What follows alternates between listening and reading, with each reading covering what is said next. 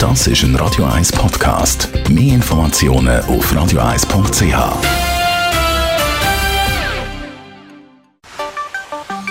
Der Finanzratgeber auf Radio 1 wird Ihnen präsentiert von der UBS. Der Stefan Stotz haben wir zu Besuch, UBS Regionaldirektor Zürich. Und äh, heute reden wir vom Leasing. Das klingt äh, spontan nach einer Privatperson, die natürlich das Auto fahren will, das sich aber eigentlich nicht leisten kann und es darum eben von einer Gesellschaft leaset. Aber Stefan Stotz, auch in der Geschäftswelt ähm, ist Leasing immer mehr auf dem Vormarsch bei Firmen. Wann zum Beispiel?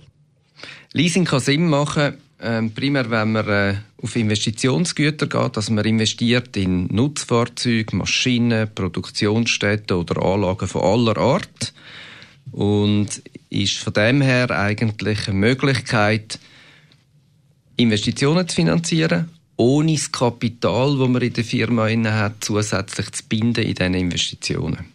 Mhm. Also das Kapital eben genau bleibt unberührt. Das ist wahrscheinlich genau der große Vorteil, eben auch wenn Firmen bei so Beschaffungen auf Leasing setzen.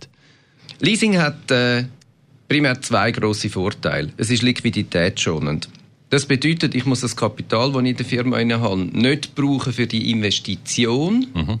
sondern ich kann es in der Firma behalten und ich habe eine Gebühr und einen Zins, also die Leasinggebühr, die ich zahle Monat für Monat. Dort drin ist der zweite Vorteil. Ich weiß nämlich genau, was die Kosten sind. Sprich, ich kann wesentlich genauer mit Fixkosten kalkulieren über die Zeit, die ich nachher auf der Erfolgsrechnung sehe. Mhm. Aber ich nehme mal an, es gibt auch äh, Nachteile oder vielleicht sogar Gefahren beim Leasing in Unternehmen. Nachteile hat sicher. Und der eine ist, das, was ich investiert habe oder gekauft habe, habe eben nicht ich gekauft, weil es ist nicht in meinem Eigentum. Es ist nämlich im Eigentum von der Leasinggesellschaft.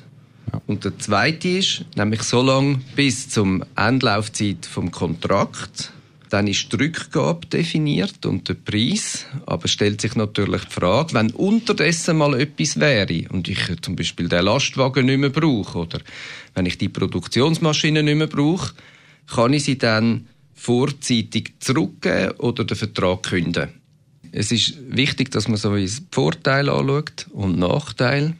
Oft sehen wir schon, dass die Vorteile überwiegen und dass es eine gute Alternative ist oder vielleicht sogar noch eine bessere Ergänzung zu der normalen Kreditfinanzierung von einem Unternehmen.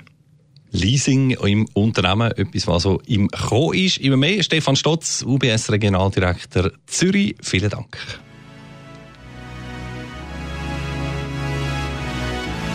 Das ist ein Radio 1 Podcast. Mehr Informationen auf radio1.ch.